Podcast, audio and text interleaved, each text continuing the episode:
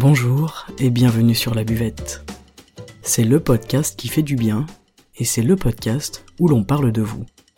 Je m'appelle Margot Bussière, je suis coach de vie humaniste et à travers ce podcast, je vous accompagne vers un mieux-être, un mieux vivre, un épanouissement intérieur ainsi qu'un éveil de votre conscience et pourquoi pas de votre spiritualité. Je vous remercie d'être là aujourd'hui et je vous souhaite une excellente écoute. Bienvenue euh, sur la buvette aujourd'hui pour une interview, l'avant-dernière interview de l'été, et on reçoit au micro Guillaume. Donc euh, bonjour Guillaume, merci d'être là et est-ce que tu veux bien, euh, eh bien te présenter aux auditeurs? Eh bien, bonjour, je m'appelle Guillaume, j'ai 27 ans et bon, je suis AED dans, une, dans un lycée. Et voilà, je pense que c'est à peu près tout ce que je peux vous dire. Très bien, je te remercie. Euh, donc aujourd'hui, tu es euh, venu sur la buvette. Ça me fait très très très plaisir de, t'avoir et ça me fait très plaisir aussi d'avoir un homme en interview pour, euh, pour cet été. Et tu voulais nous parler donc d'un livre qui t'a très certainement touché ou en tout cas qui t'a marqué et peut-être que tu as envie de, partager avec les auditeurs. Oui, tout à fait. Donc moi, le livre que j'aurais choisi, c'est Les liaisons dangereuses de Pierre Choderlos de Laclos publié en 1782, donc c'est un très vieux bouquin, mais euh, que j'ai beaucoup aimé lire. Très bien, c'est un roman épistolaire, il me semble. Exactement, c'est la particularité du roman et euh, c'est aussi ça euh, qui, parce que bon, c'est quand même du vieux, enfin, on va pas se mentir, c'est quand même une autre époque, donc c'est un français qui est quand même assez parfois dur à lire, mais le fait qu'il soit sous forme de lettres, le roman, euh, ça nous émerge vraiment dans l'histoire, je trouve, et, et du coup, en fait, au départ, on, on y fait un peu attention, et après, on, on, est dedans et on fait même plus attention aux vieux français, et, et ça se lit. Enfin, pour moi, je l'ai lu tout seul, quoi. C'est vrai que le fait que ce soit un roman épistolaire, c'est marrant parce qu'on n'a plus trop l'habitude de lire ça, je trouve. C'est intéressant. Bah moi c'est le seul livre euh, et je sais qu'il y a un livre qui s'appelle je crois c'est les lettres portugaises mais je l'ai je l'ai jamais lu et c'est le seul roman épistolaire que j'ai lu d'ailleurs, je crois. Hein. Je réfléchis, mais oui, oui, c'est le seul. Et hum, donc cet ouvrage, cette, euh, cette œuvre, hein, on pourrait dire, pourquoi est-ce qu'aujourd'hui tu as eu envie de, nous parler de, ça? C'est une histoire euh, qui, parle donc de relations euh, amoureuses, voire plus même sexuelles, à travers ses lettres, et sous un message caché de féminisme vraiment poussé. Peut-être qu'on développera un petit peu plus tout à l'heure, mais euh, dans le sens où, euh, où dedans il y a un personnage principal qui est la comtesse de Merteuil, qui comment dire est une femme euh, forte à cette époque-là. Et franchement, ce personnage m'a vraiment bluffé. Alors, pour spoiler un peu, c'est la méchante de l'histoire en quelque sorte, mais c'est la méchante qu'on aime aimer. Vraiment et tout ce, ce, ce message féministe, euh, moi, c'est très important pour moi, la cause des femmes, euh, la place de la femme dans l'histoire. Euh, euh moi, mon personnage préféré de l'histoire, tu vois, c'est la favorite du roi, la marquise de Pompadour, qui, bon, bah, c'est Louis XV qui avait pris tous les mérites, mais c'était elle qui était en fait la reine presque. Et franchement, d'avoir lu ce livre, d'avoir trouvé ce personnage-là de la marquise de Merteuil qui est une femme qui s'est construite toute seule, qui a défié les codes parce qu'elle était donc libertine. Je spoil du coup. Euh, elle était libertine et à cette époque-là, euh, le libertinage pour une femme, bah c'était moyen moyen, mais elle, elle s'est jamais euh, cachée de faire ce qu'elle voulait, euh, quand elle voulait, euh, très libérée, et, je trouve que c'est un message très important.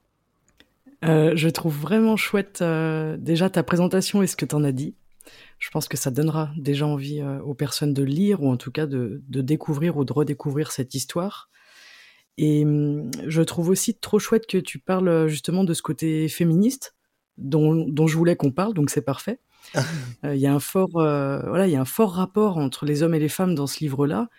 Et comme tu l'as dit, ben la, la, méchante entre guillemets de Merteuil là, elle dit à un moment donné, je suis née pour venger mon sexe.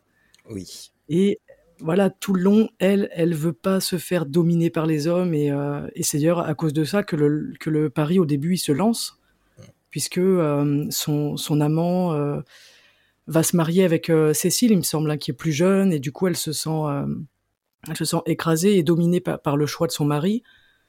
En fait, c'est, oui, c'est ça, c'est exactement ça. C'est son amant qui, bah, en fait, il veut se marier avec une vierge, et du coup, elle, euh, elle veut pas se faire humilier, donc euh, elle va demander à, un autre amant euh, de devoir la dévierger, la dépuceler, pardon.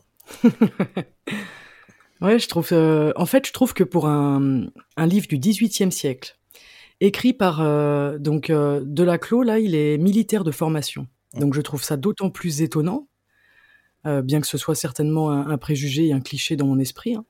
Et d'ailleurs, après euh, ce livre-là, euh, faudra vérifier, mais je sais qu'il a écrit un livre pour les femmes, justement. Donc, je crois sur la condition des femmes. Ah, ça, je ne savais pas. Moi, je croyais qu'après les liaisons dangereuses, il avait justement plus rien publié, je croyais. Donc, euh, Il a écrit le livre euh, en 1983 qui s'appelle L'éducation des femmes. Et en fait, dedans, il il traite la question de l'éducation féminine parce que pour lui, il veut combattre des idées qui sont établies, tu vois. Il lance en fait une espèce de révolution pour libérer la femme qui est réduite par l'homme et qui est réduite selon lui à l'état d'esclave. Je trouve ça vraiment fou que à cette époque-là, on ait ces messages-là, tu vois, par un homme. euh, par un homme, c'est clair. et en plus, voilà, j'allais dire déjà par un homme, et en plus par un homme de rang militaire, etc. Euh, ce serait intéressant peut-être de, de lire aussi ce bouquin, bah, pour ceux que ça peut intéresser. Tout à fait, c'est vrai que même moi je me pencherai dessus euh, parce que je ne savais pas du tout, euh, je n'avais pas connaissance de ce bouquin. Ouais, ça a peut-être pas été celui qui a été le plus, euh, qui a le plus marché, mais c'est c'est vrai que moi aussi je vais, je vais essayer de me le trouver. Ça, ça m'intéresse. Est-ce qu'il y a quelque chose que tu as envie de parler particulier sur ce, ce bouquin-là, quelque chose qui t'aurait marqué? Alors euh, moi, euh, il y a une lettre justement euh, qui m'a particulièrement marqué. Alors euh, bon, euh, je j'espère pas faire trop de spoil si quelqu'un voulait le lire, tu vois, mais bon, eh, c'est vrai que c'est la lettre et j'ai même retenu le numéro de la lettre pour vous dire à quel point. euh, et si je dis pas de bêtises, c'est la lettre 81. Et en fait, dans cette lettre, c'est la, la marquise de Merteuil qui s'autobiographie et qui raconte tout euh, son parcours, comment elle est devenue cette femme puissante qu'elle est aujourd'hui, notamment une marquise que tout le monde respecte et que euh, tout le monde est vraiment euh, face à elle euh, bouche bée. euh, donc on l'imagine déjà très belle en plus cette femme, euh, alors qu'elle se décrit pas du tout dans tout le livre, mais je pense que tout ce qui pourrait le lire l'imagine comme ça. Et bref, cette lettre, elle explique que bah, elle est née femme et que en fait, euh, dès son enfance, on lui laissait pas euh, le choix, on lui laissait pas le choix de faire ses activités, on lui laissait pas le temps de réfléchir et euh, elle devait se faire muette, discrète, tout ça. Et pendant tout ce temps-là, eh ben, elle, elle écoutait. Elle écoutait tout le monde. Elle écoutait ce que les gens disaient. Elle écoutait ce qu'il fallait dire, ce qu'il fallait pas dire. Et en fait, elle se modelait petit à petit. Un peu plus loin dans la lettre, elle raconte que elle se, elle s'entraînait à euh, mimer euh, des expressions, donc la douleur, la joie, la tristesse. euh, un passage qui m'a particulièrement marqué, c'est qu'elle elle disait qu'elle se faisait du mal en se plantant une fourchette dans la paume et que tout en souriant pour pouvoir contrôler l'émotion de la douleur et sourire et manipuler euh, bah, les hommes qui seraient euh, qui voudraient la, la soumettre en fait. Ensuite, il y a tout un passage où elle raconte que elle, donc on la marie forcément un peu de force avec un, homme, donc le, marquis de Merteuil, et euh, son mari, ils vont partir dans une maison de campagne où il y a beaucoup de livres, et lui va mourir, et c'est là qu'elle va peaufiner tout son apprentissage en faisant toute lecture de tous les livres qu'il y a, et qu'elle revient à Paris pleine de force et prêt à soumettre justement les hommes. Ouais, la, dynamique de ce personnage, elle est assez incroyable. Euh, je trouve que la dynamique de tous les personnages est hum, singulière et particulière. Il y a une espèce de, hum, tu sais, destruction, construction, je trouve, entre chacun, c'est-à-dire qu'à la fois ils peuvent euh, se détruire mutuellement et se détruire eux-mêmes, et à la fois avec tout ce qu'ils font entre eux, ils, construisent quelque chose d'assez fort au niveau de la, bah de l'amour. Hein. Je pense que ce, ce livre, il parle aussi d'amour, de désir, de morale. Il y a des dynamiques relationnelles qui sont assez fortes et que je trouve on retrouve en fait toujours aujourd'hui euh, en 2022 dans notre société et c'est ça que je trouve le, le plus frappant. Bien sûr, c'est tu as raison en disant que parce que moi je parle beaucoup de la de la marquise parce que c'est vraiment euh, bon on l'a déjà dit c'est le personnage fort du bouquin hein, euh, mais tous les personnages euh, sont euh, sont écrits d'une façon folle et puis avec plein de stéréotypes qu'on peut retrouver aujourd'hui. On a une vierge, on a une dévergondée, on a un mec qui qui euh, comment dire, je sais, je connaîtrais pas l'expression, mais qui bombe le torse, quoi, qui fait le coq au milieu de tout ça. Euh, enfin, euh, oui, je trouve qu'il a un, un, gros rapport avec notre société d'aujourd'hui. Ça, c'est sûr et certain. Ouais, et effectivement, tu as aussi raison parce que la, le personnage principal, c'est, vraiment de Merteuil. Et puis, c'est, je trouve intéressant parce qu'elle symbolise, elle, une espèce de, de surpuissance, tu vois. Comme tu dis, quand elle revient à Paris, elle, euh, elle domine tout. Et au final, le masque tombe. Mmh. Et la personne, elle finit détruite. Et ça, c'est aussi intéressant de, de se dire, euh, qu'est-ce qu'on fait de cette force-là, tu vois? Qu'est-ce qu'elle a fait de cette force-là? Qu'est-ce qu'elle aurait pu en faire autrement, en étant moins dans la vengeance, moins dans, dans des émotions qui sont plutôt négatives et qui finalement l'ont détruite, quoi? Oui, son, c'est ça, son pouvoir, euh, c'est exactement ça, l'a mener à sa fin, à sa perte. Parce que, euh, Margot, est-ce qu'on peut spoiler ou pas? 1783. ouais, vas-y en fait, à la fin, c'est c'est bon, c'est un petit peu aussi euh, entre parenthèses tiré par les cheveux parce qu'elle finit carrément avec euh, la peste qui la défigure. Euh, donc je pense que c'est un peu une morale en disant si vous êtes vraiment méchante, vous finirez moche. Mais oui, la fin, elle, est finie. Elle est finie. Elle peut même plus revenir à Paris. Elle devient la risée parce que si je dis pas de bêtises, si je me souviens bien, les lettres sont publiées et tout le monde se rend compte que le pari qu'elle avait fait sur la jeune fille, euh, il y a un autre personnage féminin de qui elle s'est jouée avec euh, donc euh, son son alter ego, je dirais, le vicomte de Valmont, c'est un peu son alter ego, c'est son c'est un de ses premiers amants avec qui elle a gardé une relation très tendre et très et à la fois très conflictuel quand même parce qu'ils se tournent autour l'un et l'autre. Euh, je t'aime, moi non plus. Euh, c'est c'est un petit peu ça, alors qu'au fond ils s'aiment et mais euh, ils sont tous les deux trop libérés pour être ensemble en fait. Ouais, c'est une une relation qui mène jamais à une relation. En fait, on a plutôt l'impression qu'ils s'utilisent mutuellement, tu vois, pour et eh ben justement assouvir leur vengeance personnelle quoi. Et le pari de, de base, il part de là. Il y a Valmont qui veut séduire, euh, je crois c'est Madame de la Tourvelle. Oui. Mais qui n'arrive pas à la séduire, elle lui résiste, lui il veut prouver qu'il peut la séduire. Euh, et il y a euh, Madame de Merteuil qui elle est en relation avec l'homme qui va se marier avec la fille de sa meilleure amie. Enfin bref, c'est un bordel pas possible. Et eux ils se font un pacte ensemble pour se venger. En fait, leur relation elle est aussi basée là-dessus, tu vois. Carrément. Et tu te dis, est-ce que, comment est-ce qu'on peut bâtir des bonnes relations qui soient saines et respectueuses en se basant sur des émotions comme ça? Et à la fois, ces émotions sont tellement fortes et tellement prenantes que leur relation, elle, est fusionnelle. Elle doit être, euh, elle doit être incroyable, leur relation, tu vois. Oui, oui, je suis totalement d'accord. Je pense même que, je sais pas si, je pense que c'est même, euh, je sais pas si je peux dire passionnel, mais ça me fait penser quand même à une relation passionnelle. Je pense que c'est une relation toxique, la relation passionnelle quand même, tu vois. Je pense que, que des fois c'est très bien, mais la passion, ça peut emmener aussi à la haine et donc du coup à plein d'autres choses derrière et le négatif de ce roman.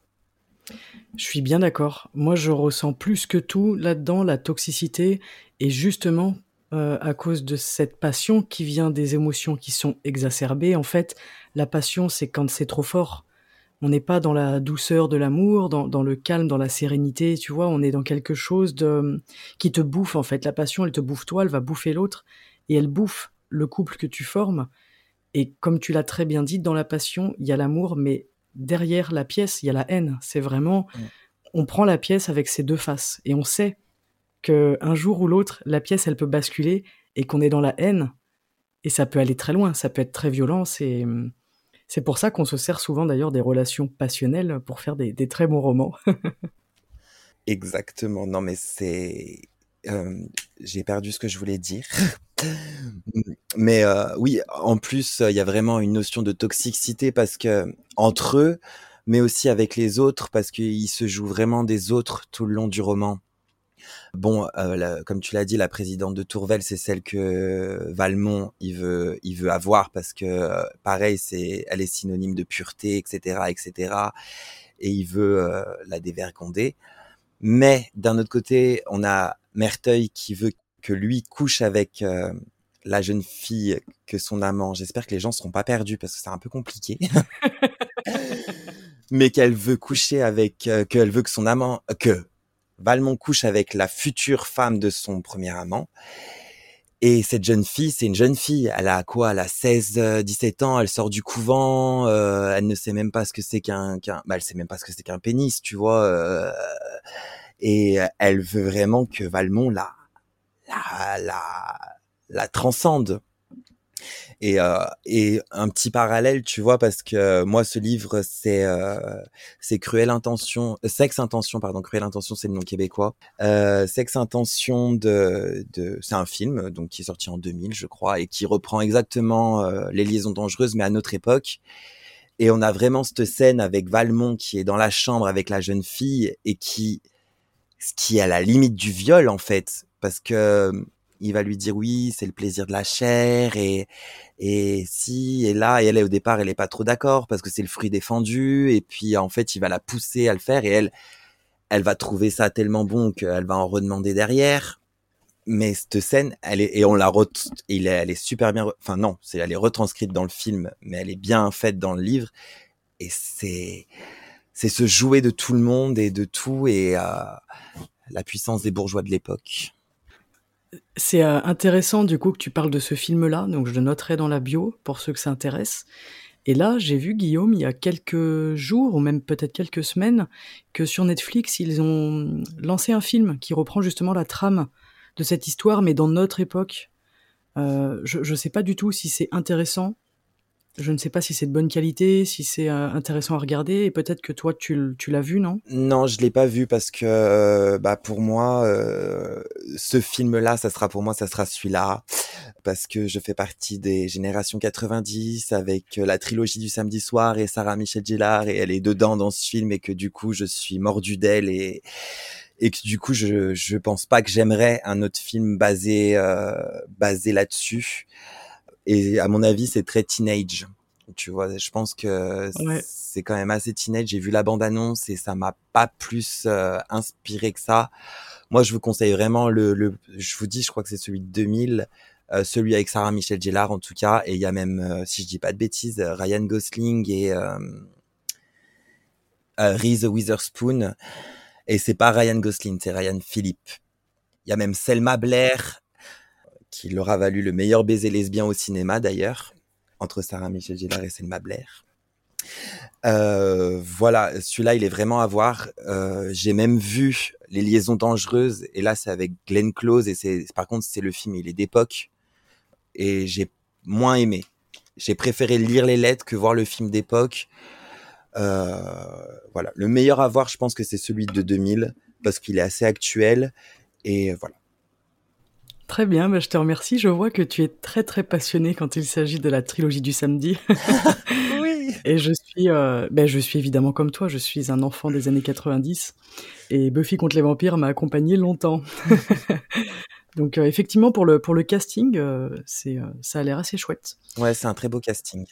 Voilà, je, bah, je mettrai le, le nom, euh, le nom et l'année dans la bio pour ceux que ça intéresse. Vous pourrez aller chercher ce petit film pour votre prochain dimanche soir à Chile il y a quelque chose qui me faisait rigoler, c'est tout à l'heure quand on parlait du côté épistolaire et puis qu'on mettait ça un petit peu à notre époque, tu sais, je me disais, aujourd'hui ce serait typiquement un livre où à la place des lettres, on aurait les, les textos, les messages sur les réseaux sociaux, tu vois. C'est vrai que ça serait, ça serait totalement ça. Puis le fait que ce soit euh, épistolaire, euh, il y a une espèce de, de proximité qui n'en est pas une. Et c'est comme les textos, je trouve que dans un texto, on peut être très très proche avec quelqu'un dans des échanges par SMS, par message, etc. Par contre, tu as une distance physique qui est particulière. On retrouve ça donc dans les lettres et dans les messages. Euh, voilà, même des fois quand on s'envoie des vocaux, etc. Tu as l'impression d'être avec les personnes, d'être dans une vraie conversation, une vraie discussion, mais tu n'as pas la personne en face de toi, t'as pas sa présence, donc t'as pas tout ce qui est alchimie, tout ce qui est énergie, tu vois.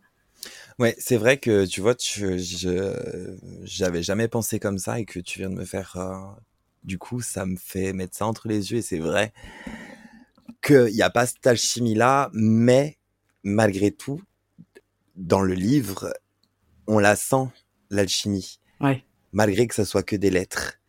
C'est, vrai que c'est, c'est vrai que c'est fou. Ça, c'est fort quand même. hein. C'est aussi ce qui a dû faire le, le succès du livre parce que franchement, quand tu arrives à travers un roman épistolaire à faire ressentir ça, c'est c'est talentueux, quoi, je trouve.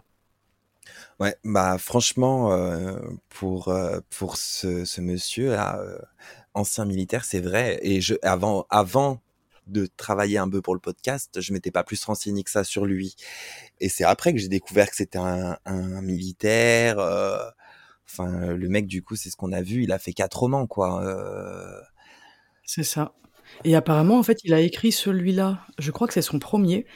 Et ce que j'ai, ce que j'ai lu un petit peu, c'est qu'il l'a écrit. euh, il était encore militaire et en fait, il, il était dans une période un peu de creux. Il s'ennuyait et il s'est dit, je vais écrire un livre. Donc en plus, le gars n'est pas euh, écrivain de formation, on va dire, même si à l'époque, de toute façon, euh, Oui. tu faisais, c'était différent qu'aujourd'hui. Mais c'est intéressant parce que le, son, son travail, sa vie, en fait, toute sa vie qui construit autour de, du fait d'être militaire, de l'armée, etc., ça n'a rien à voir avec le fait d'écrire un roman. Ça aurait été un artiste, un peintre, un poète, j'en sais rien. Il y a plus de, de corrélation entre les deux. Mais là, c'est... euh, Je me permets juste de te reprendre parce que ça justement en me renseignant un peu, c'est là que j'ai découvert, c'est qu'avant avant les liaisons dangereuses, il avait écrit un opéra comique Ah, très bien, mais tu vois, je ne le savais point. qui s'appelait Ernestine et qui n'a pas du tout fonctionné. C'était un bide total. Euh, apparemment, euh, franchement, à l'époque, ça a été vraiment un bide.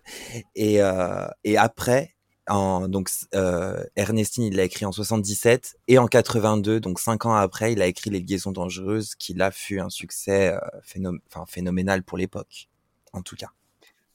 En plus, c'est trop marrant qu'il ait commencé par un opéra. Enfin, Un bon, c'était encore une fois, voilà, pas la même époque, donc on devait écrire des opéras plus facilement, mais c'est vachement compliqué d'écrire un opéra. Non, mais je, je, j'ai pas compris. Euh, je- Franchement, j'ai pas du tout compris le parcours du mec, tu vois.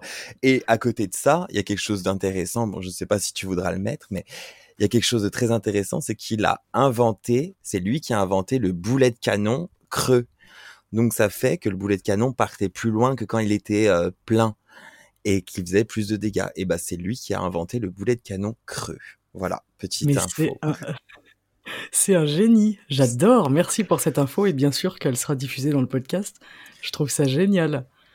Ouais, c'est c'est c'est fou. Le, le parcours du mec est fou.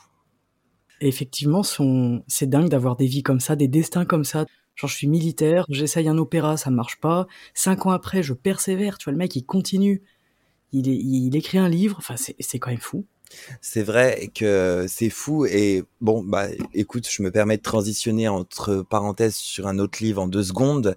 C'est que un parcours comme ça, ça me fait beaucoup penser à Belle Amie de Maupassant Ouais. avec euh, Georges Duroy qui revient justement de la guerre et je sais plus s'il est infirme euh, ou si la guerre est finie, je me rappelle plus, mais qui arrive en ville et qui bah il sait plus quoi faire de sa vie, le mec quoi, il est il est complètement perdu et qui retrouve un collègue à lui qui lui dit bah en fait moi euh, je suis journaliste et je suis payé à la pige, c'est grave bien payé, je vais te présenter au monde et le Georges Duroy euh, il devient euh, journaliste comme ça et puis avec un succès fou auprès de la gente féminine, hein, d'où Belle Amie. Mais oui, le, le parcours me fait penser un peu à ça comme ça. C'est vrai. Merci de, de cette référence aussi. C'est chouette. Ce podcast, il est très riche, très intéressant. Est-ce que tu veux qu'on aborde un autre sujet ou est-ce que je nous amène euh, doucement vers la sortie? Bah que peut-être après que c'est grâce euh, c'est enfin peut-être pas grâce que à ce roman-là, mais euh, que un, mouvement féministe et la cause des femmes euh, en 100 ans après ce bouquin, elle a quand même évolué évolué de fou. Alors est-ce que c'est lié ou pas, j'en sais rien. Mais c'est vrai que quand on regarde la condition de la femme dans les années bien avant et que plus on se rapproche de vers nous, forcément, aujourd'hui le droit de vote et, et compagnie, voilà, le mouvement féminisme derrière derrière ce bouquin est très fou et la cause féministe est très importante pour moi. D'ailleurs, euh, ce qui se passe aux États-Unis, bon là c'est un petit peu moins d'actualité, mais ce qui s'est passé avec le droit à l'avortement et tout ça, ça m'a ça m'a donné une envie de gerber monstre. Euh, je je comprends pas qu'on soit autant euh, en arrière aujourd'hui, alors qu'on avait fait tant de progrès. Ouais cette annonce euh, au sujet de l'avortement, je pense que ça a hum, ébranlé beaucoup de personnes, beaucoup de croyances, beaucoup d'espoir, tu vois. Et puis, ça nous a encore une fois montré, tu sais quoi, Guillaume, que aucun droit n'est acquis. Et moi, je trouve que c'est ça qui est le plus effrayant. C'est qu'on est en 2022 aujourd'hui et aucun de nos droits n'est acquis. On peut nous les enlever, que ce soit aux hommes ou aux femmes. C'est totalement vrai. Euh, je et encore une fois, Margot, tu me fais voir les, choses avec un autre œil parce que c'est vrai que j'avais même pas pensé à ça comme ça. Mais c'est vrai, on nous donne des droits euh, qui sont euh, fondamentaux et qui me paraissent totalement logiques. Enfin, le droit à l'avortement, une nana, elle est libre de son corps si elle veut plus de l'enfant. et c'est même pas un enfant au stade de l'avortement normalement. ça devrait être mmh. son droit et c'est normal, c'est son corps, c'est son c'est son c'est son temple et qu'on puisse euh, se dire bah non tu, tu n'avorteras pas surtout que euh, bon euh, je, je, ne suis pas féministe extrémiste hein, mais mais c'est souvent les hommes qui viennent se positionner sur des sur des questions comme ça et et, et juger le droit d'une femme? Non t'as jamais été enceinte, tu seras jamais enceinte, tu sauras jamais ce que c'est, tu pourras jamais te faire violer et, et, avoir le bébé de ton violeur en toi. Jamais tu sauras ce que ça fait. C'est dingue. Moi, je pense que c'est justement parce que ce sont des hommes qui font ces lois-là, qui régissent ces lois-là, que le féminisme existe en fait. Oui, tout à fait. De toute façon, euh, euh, tu sais, je, je, moi je pense que le féminisme, c'est pas, c'est pas les femmes supérieures aux hommes. Non. C'est totalement l'égalité homme-femme, mais totalement. Oui. Dans son entièreté. Pour moi, c'est ça le féminisme. C'est pas euh, aller revendiquer. Sinon, c'est du, c'est être misandre. Absolument. voilà. C'est ça.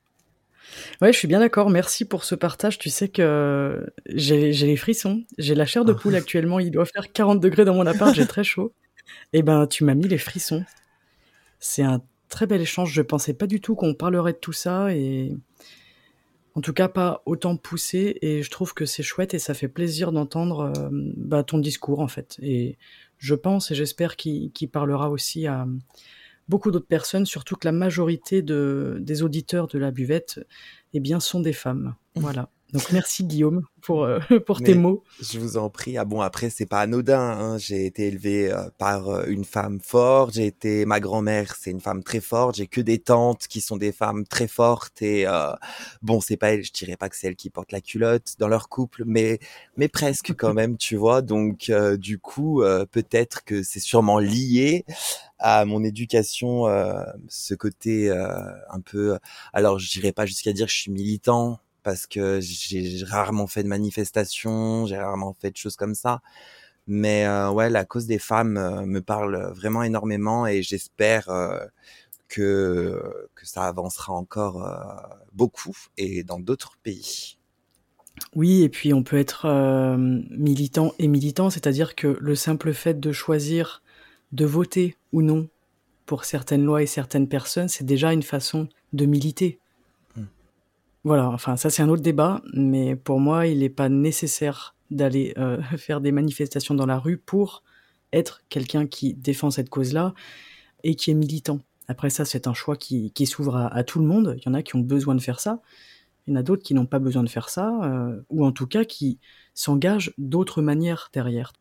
Oui, euh, voilà, moi je pense que je m'engage d'autres manières, c'est-à-dire que je laisserai jamais qui que ce soit, et pourtant je suis loin d'être bagarreur, loin d'être euh, un courageux, euh, mais par contre je pense qu'il y a des sujets qui peuvent me rendre fou à table, par exemple, parce que c'est souvent à table qu'on a des conversations comme ça, et la condition de la femme, euh, ouais, ça peut me rendre, je pense que ça peut me rendre mauvais, alors que je ne le suis pas du tout. Je confirme, je te connais depuis quelques temps maintenant et t'es vraiment pas quelqu'un de mauvais. Et c'est un plaisir, c'est un plaisir de de te connaître, d'être euh, avec toi sur le podcast et puis d'entendre euh, d'entendre un petit peu ce discours et de le partager. C'est vraiment chouette. Merci beaucoup. Mais merci à toi. Est-ce que Guillaume, je peux me permettre de te demander de nous résumer en trois mots ta philosophie de vie? Ma philosophie de vie. Ah, tu t'y attendais pas à cette question. Non, hein. tu me l'avais pas dit avant, je l'ai pas préparé. Je voulais que ce soit spontané.